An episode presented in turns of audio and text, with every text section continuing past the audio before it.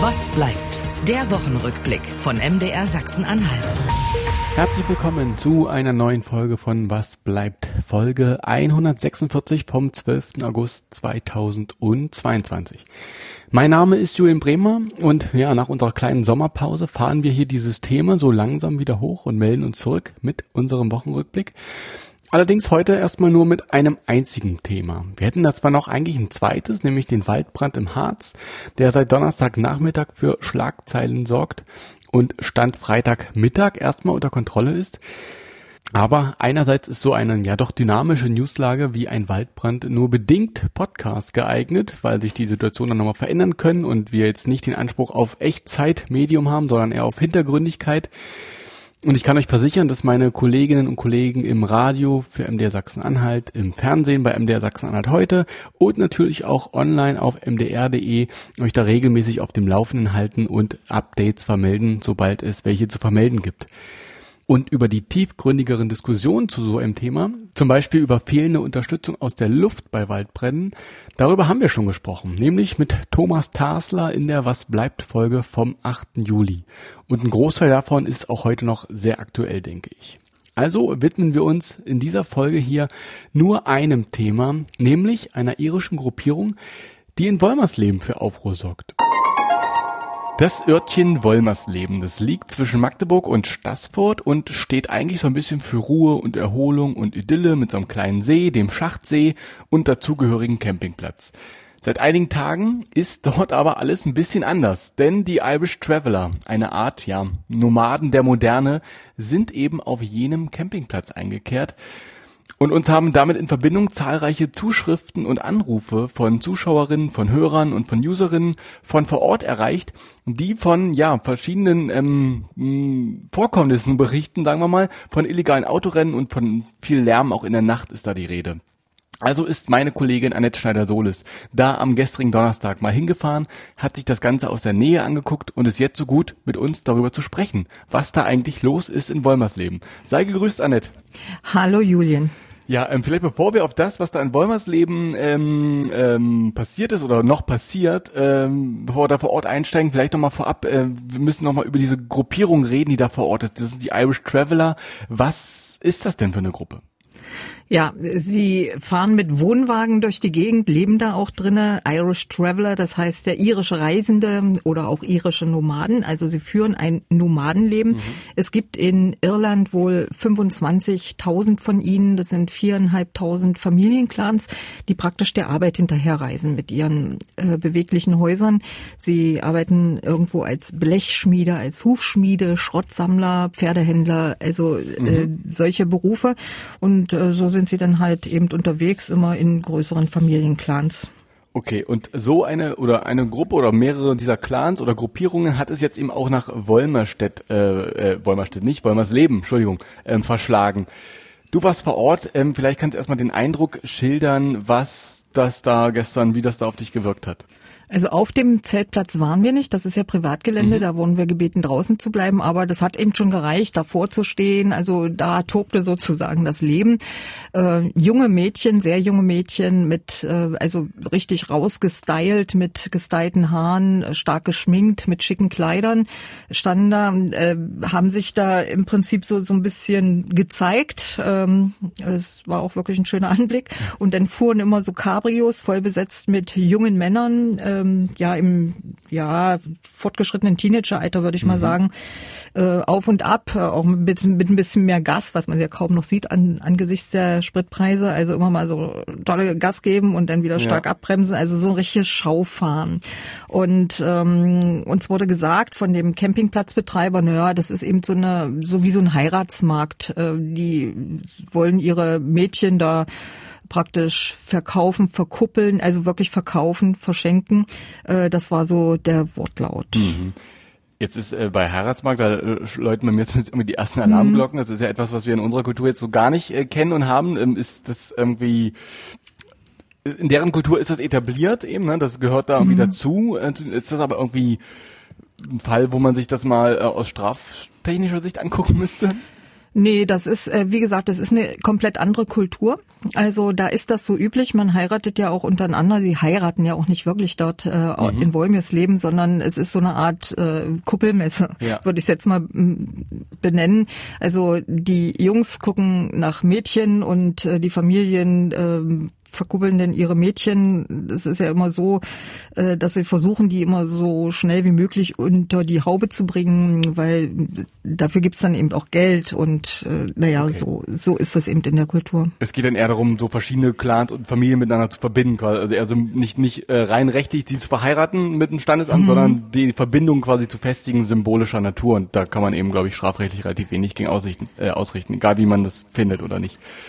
Genau. Also sie sind auch noch sehr jung. Also ja. äh, sie wären auch noch gar nicht im heiratsfähigen mhm. Alter mhm. nach unseren Definitionen. Aber wie gesagt, das ist eben eine ganz andere Kultur und äh, das ist, es geht jetzt nicht so mit Standesamt ja. und so.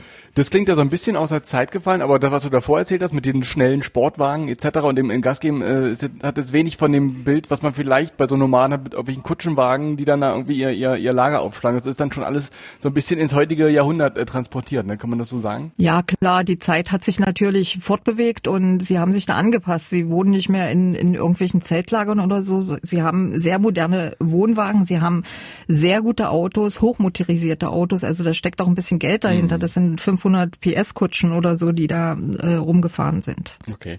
Und wer das Ganze nochmal sehen will, dem sei der äh, Beitrag von Sachsen-Anhalt heute vom Donnerstag äh, nochmal empfohlen. Ich verlinke den auch nochmal in die Show Notes. Da kriegt man nochmal einen visuellen Eindruck, wie das da vor Ort aussah. Ähm, konntest du oder konntet ihr auch mit ein paar der Irish Traveler reden und was wurde euch da so erzählt, wenn ja? Also so richtig reden nicht, weil wie gesagt, sie wollten uns ja nicht auf dem Zeltplatz haben. Die Jugendlichen, die draußen waren, ja, die haben dann mal so in die in die Kamera gerufen, äh, Victory-Zeichen und äh, fucking asshole Germany und so also solche Sachen. Also das war nicht so sehr nett, aber äh, es war eben auch so so ein bisschen pubertäres hm. äh, Showgehabe, na, wie das eben bei Jugendlichen gerne mal so ist, wenn da eine Kamera irgendwo auftaucht. Okay, also aus so einer adrenalingeschwängerten äh, hm. Situation heraus. Genau. Ähm, okay, jetzt haben wir also dieses Camp da ähm, mit Menschen, die irgendwie einen anderen Lebensentwurf haben. Äh, das an sich wäre ja noch nicht das Problem. Ne? Da, das das halten wir aus, das können wir auch aushalten, das wollen wir auch aushalten.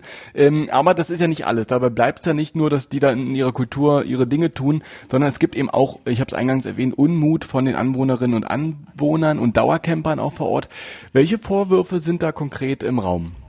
Vielleicht noch mal ganz kurz zu dem anderen Lebensentwurf. Also jeder kann das nicht äh, aushalten. Also gerade auf dem Land äh, haben viele Leute auch Schwierigkeiten damit und es war dann auch gleich so äh, von mhm. Prostitution äh, die, die Rede oder so. Klar, die, die Mädels sind da rausgeputzt, die wollen sich ja auch irgendwie selber vermitteln, aber ich glaube mit Prostitution hat es sehr wenig zu tun.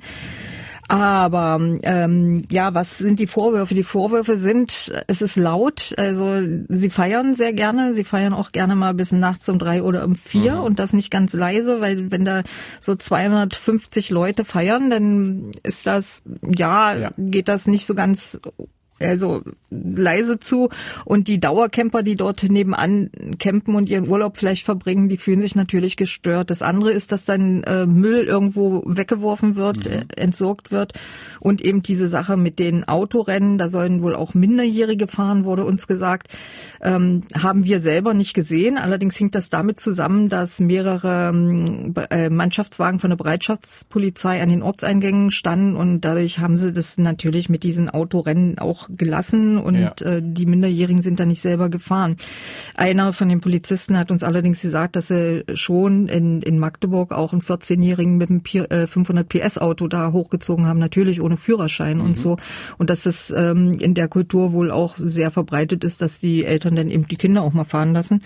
Das ist äh, und insofern ist das schon anzunehmen, dass da zumindest auf den Feldwegen und möglicherweise auch auf der B81 da die Autorennen gefahren wurden. Und deswegen ist die Polizei Polizei jetzt eben vor Ort und zeigt Präsenz und kontrolliert Papiere, kontrolliert auch auf Alkohol, kontrolliert auf Drogen. Ähm, und ähm, seitdem ist es da zumindest in der Beziehung auch ruhiger geworden. Okay, okay. Also halten wir fest, diese, diese Vorwürfe oder diese Anschuldigungen, die im Raum stehen, die sind alles andere als aus der Luft gegriffen, sondern da gibt es wirklich ähm, naheliegende Vermutungen, dass dem auch tatsächlich so war. Das kann man an der Stelle, glaube ich, so mit dem, was du berichtet hast, ähm, so festhalten, ne? Ja, wie gesagt, also man muss natürlich auch immer ein bisschen vorsichtig sein, äh, weil wenn man da lebt und sich gestört fühlt, dann, dann wird dann eben auch mal ja ein bisschen mhm. übertrieben. Mhm. Auf der anderen Seite hat uns eben auch Polizeisprecher Marco Koppetz von, vom Polizeirevier im Salzlandkreis genau ähm, ein paar Sachen bestätigt. Ja. Also wir als Polizei haben davon Wind bekommen, wir haben Videos zugeschickt gekriegt, wir haben äh, Anrufe gekriegt, anfänglich wegen Ruhestörungen und ähnlichen Sachen, dann natürlich wegen diesem äh, Verdacht der Fahrzeugrennen. Wir sind dort vor Ort gefahren, haben uns das natürlich auch angeguckt. Wir haben die Rennstrecken gekriegt, die angeblichen, die B81 und äh, die Landstraßen drumherum. Wir haben dort auch Kräfte positioniert, die halt äh, gezielt auch Kontrollen von diesen ausländischen Fahrzeugen durchführen und dort auch Personalien feststellen. Also wir haben in einem Fall eine Fahrerlaubnis einziehen müssen. Die ist ausgeschrieben gewesen durch ein deutsches Gericht. Und äh, das haben wir auch vor Ort direkt gemacht, haben die Weiterfahrt untersagt und das Fahrzeug dort abgestellt. Ja, die anderen Sachen ähm, von wegen äh, Minderjährige und so hat er nicht bestätigt, aber wie gesagt, das kam dann im Gespräch mit den Polizisten schon zur Sprache. Also auch da scheint das nicht so ganz aus der Luft gegriffen zu sein. Mhm.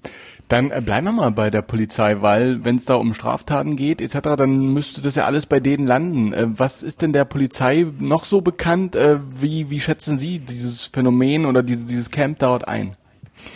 Also äh, die Polizei ist nicht auf den Zeltplatz, da dürfen sie nicht drauf, weil ja. es ist ja Privatgelände, nur wenn wirklich irgendwas passiert. Es gab da wohl auch irgendwie so, so eine Körperverletzung, aber es war eben eine Auseinandersetzung untereinander, wo sie dann auch nicht sehr kooperativ waren, das aufzuarbeiten. Das klärt man denn unter sich. Ne? Und ansonsten ähm, sind sie draußen, haben den Verkehrsraum im Auge und, und wenn sie da irgendwas finden, gibt's eine Straf Strafanzeige logischerweise. Also wenn da irgendjemand ähm, erwischt wird, der da Autorennen fährt, wenn da jemand erwischt wird ohne Führerschein, dann gibt's eine Strafanzeige oder Alkohol mhm. etc. pp. Also deswegen sind sie ja vor Ort und werden auch so lange vor Ort sein, wie ähm, die Leute dort sind. Okay, okay. Wie ist denn äh, das? Wir haben, glaube ich, eingangs, du hast äh, vorhin erwähnt, so 200 äh, bis 250 Menschen sind da jetzt wohl noch ähm, auf diesem Campingplatz. Ähm, seit wann sind die denn da eigentlich schon? Ist das bekannt? Und ähm, ja, du, äh, du hast mir im Vorgespräch gesagt, das waren auch noch mal mehr gewesen. Vielleicht können wir darauf noch mal eingehen. Also es sollen wohl äh, bis zu 1000 gewesen sein, aber wie gesagt, ich kann das nicht wirklich mhm. äh, überprüfen, ob diese Zahl stimmt. Es sind da unterschiedliche Zahlen im Raum. Es sollen anfangs bis zu 1000 gewesen sein. Ähm, viele sind abgereist und ähm, ja, äh, jetzt sind eben bloß noch ein paar da. Die sind seit Ende voriger Woche, also seit gut einer Woche sind sie jetzt dort. Sie sind ja nicht ganz von alleine gekommen. Also der Zeltplatzbetreiber Joachim Nösker hat uns erzählt, dass er sie praktisch aktiv auch dorthin geholt hat und das hatte natürlich auch wirtschaftliche Interessen. Ähm, dazu er jetzt nochmal. Ja, wir waren auf der Tourismusmesse und der Peter Ahrens, unser Präsident vom Verband für Camping und Gastro, hat äh, mit mir das angeleiert, dass die zu uns hier auf diesen Campingplatz kommen.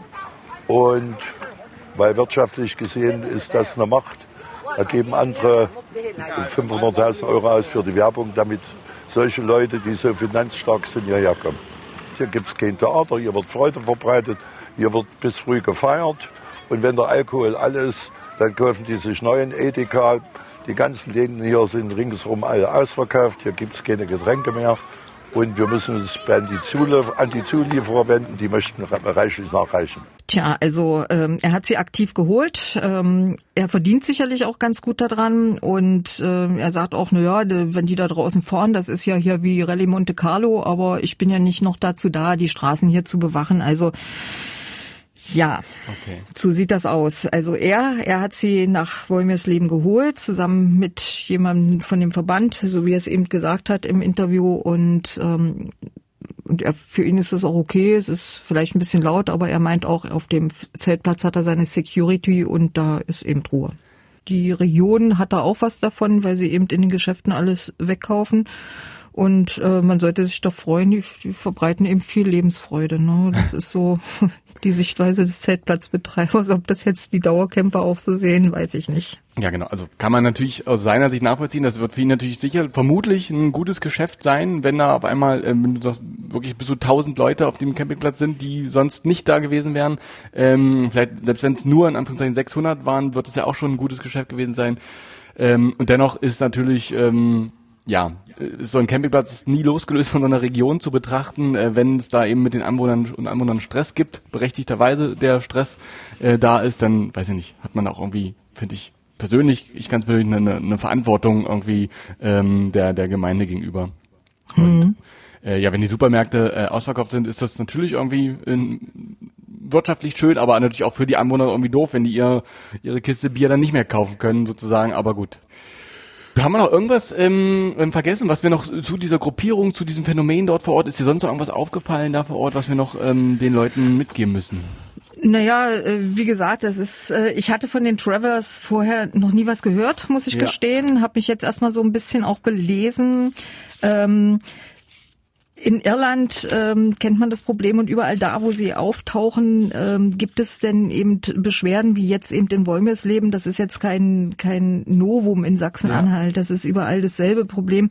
Und auch in Irland ähm, will man jetzt auch ein bisschen anders mit den Leuten umgehen. Also sie haben ein ähnliches, einen ähnlichen Lebensentwurf wie Roma. Mhm. Und ähm, das wurde in, in, im Grunde genommen so behandelt wie, naja, äh, das sind sesshafte Menschen mit Defiziten und es ist eben äh, ja halt eigentlich wirklich eine andere Kultur und man muss sich auch irgendwo darauf einstellen, dass es eben solche Kulturen gibt. Ne?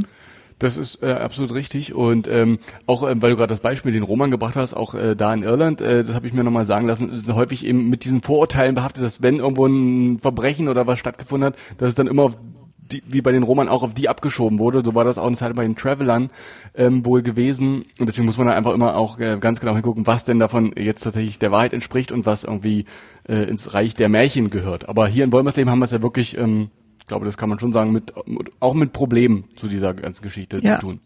Ja, das resultiert eben aus diesen unterschiedlichen Lebensentwürfen. Aber man darf eben nicht vergessen, warum äh, sie haben, äh, es sind diskriminierte Bevölkerungsgruppen, sowohl die Roma als auch die Traveler. Das sind, sind ähnliche, Proble ähnlich gelagerte Problematiken. Und ähm, äh, oft haben sie ja gar nicht die Chance, ein ganz anderes Leben zu führen. Sie wollen es, sie wollen es teilweise auch nicht, also weil dieses Rumziehen und, ja. und äh, über Land fahren hat ja vielleicht auch was. Und wenn man eben so geprägt ist, äh, ist das eben das Leben. Und ähm, ja, das Problem ist eben da, wo Regeln nicht eingehalten werden, genau. also wirklich massiv ver verletzt werden, weil gerade wenn jetzt Autorennen gefahren werden, wenn da 14-Jährige mit 500 PS Autos unterwegs sind und so, ist es eben auch eine Gefahr für Außenstehende und äh, da muss man natürlich auch handeln. Absolut, absolut. Sehr schön. Ich glaube, dann können wir hinter dieses Phänomen, sag ich mal, einen Haken hintermachen und äh, wir können zur letzten Frage kommen, die natürlich wie immer lautet.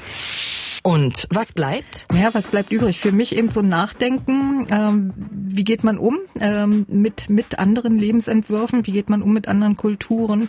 Ist immer so die eigene Kultur, das Maß aller Dinge. Und da muss man einfach mal äh, drüber nachdenken. Ich meine, ich wohne jetzt nicht im Wolmirsleben. Ich campe auch gerade nicht im Wolmirsleben und, und bin nicht gestört. Ich bin da mal so kurz rein, habe mal einen Blick gekriegt. Ich kann, ich kann mir vorstellen, dass es nervt, wenn dann bis früh an den Morgen da in, laute Musik ist und, und lautes Gelächter und keine Ahnung was.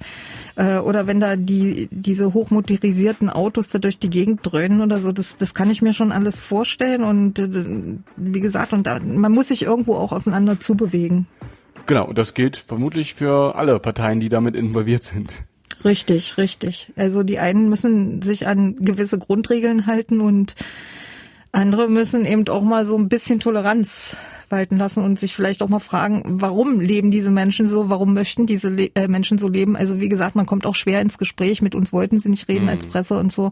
Ist auch okay, weil überall, wo sie hinkommen, werden sie halt äh, diskriminiert und, und, und dann nur schlecht gemacht. Ne? Das sagt Annette Schneider-Sohles. Mit ihr habe ich darüber gesprochen, warum es gerade so laut ist am Schachtsee in Wolmersleben, denn die Irish Traveler sind dort vor Ort. Ähm, was es da für Auswirkungen hat, hat sie uns erklärt. Annette, vielen Dank für deine Zeit und für deine Einschätzung. Gerne. Damit sind wir dann für diese Woche am Ende angekommen. Einmal mehr vielen, vielen Dank für die Zeit und die Aufmerksamkeit, die ihr uns geschenkt habt. Kommende Woche spricht hier Marie Landes wieder zu euch im Podcast. Mein Name ist Julian Bremer. Bleibt uns treu. Ich würde mich freuen. Was bleibt? Der MDR Sachsen-Anhalt Wochenrückblick.